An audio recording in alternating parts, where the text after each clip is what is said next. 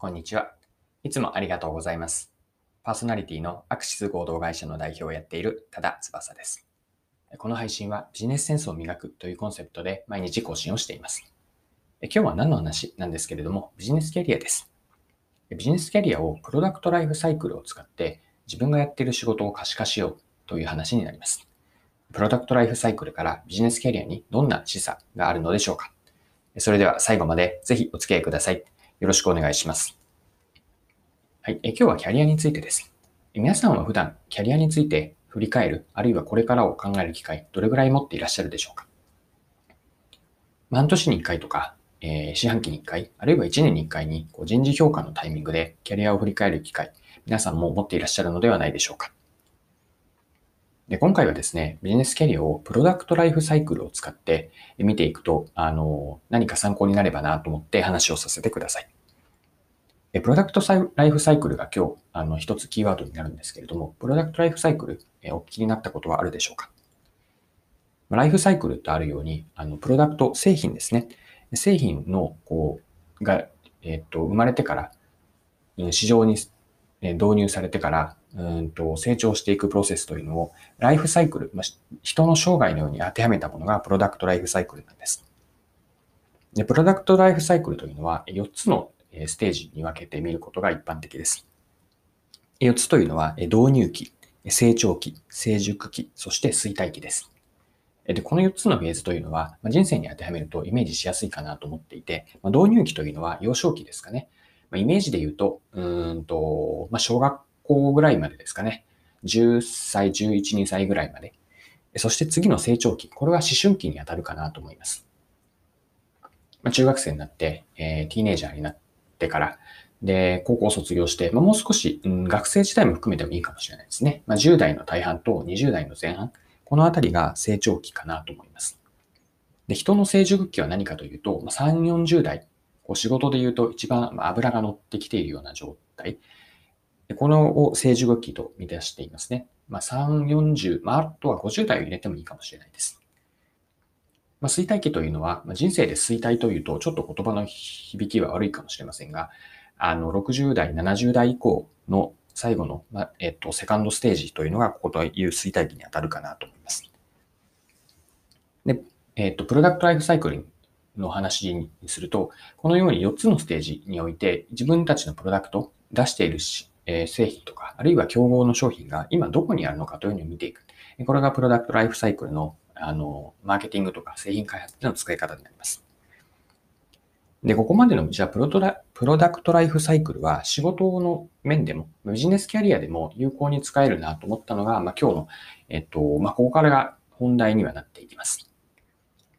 じゃあ具体的に仕事において導入期の仕事、成長期の仕事、そして成熟期の仕事ですね。まあ、衰退期はちょっとここでは省略しますが、4つのうち3つを仕事に当てはめると、どんな仕事の中身になっていくでしょうか。まあ、少し一般的な説明になっていくんですけれども、導入期の仕事というのは、何かこう新しく始めた仕事ですかね。今まであなたご自身があまり経験されていないような分野でのことで、まだどうやったらうまくいくか、こういわゆる勝ち筋が見えていなくて、試行錯誤が続くような仕事です。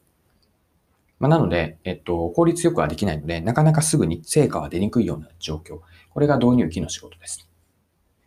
じゃあ、二つ目の成長期の仕事とは何でしょうか？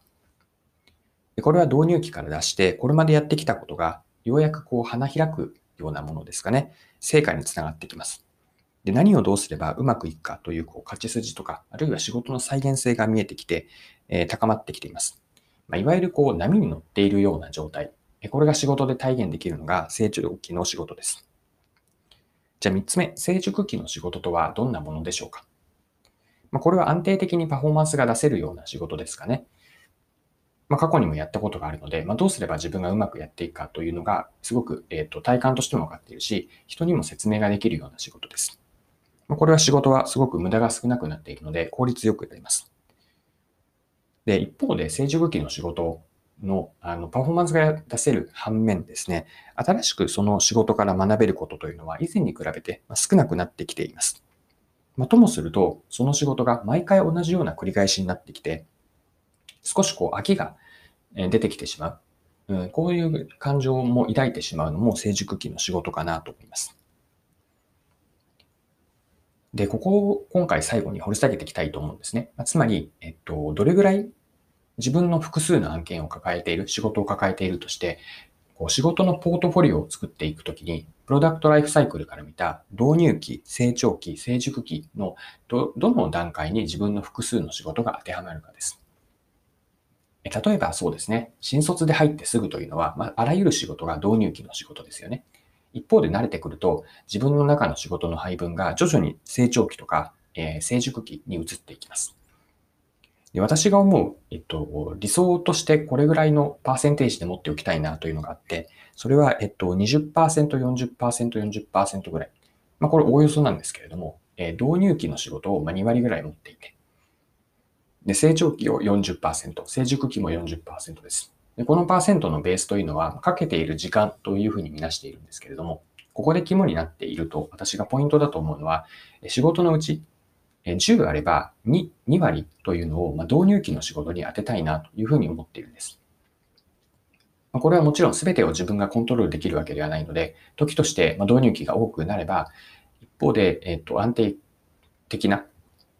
成熟期とか成長期の仕事が多くなるという時もあるんですけれども、意識して導入期の仕事を持っておきたいなと思っています。導入期の仕事というのは、新しく始めた、いわゆる挑戦しがいのある、これから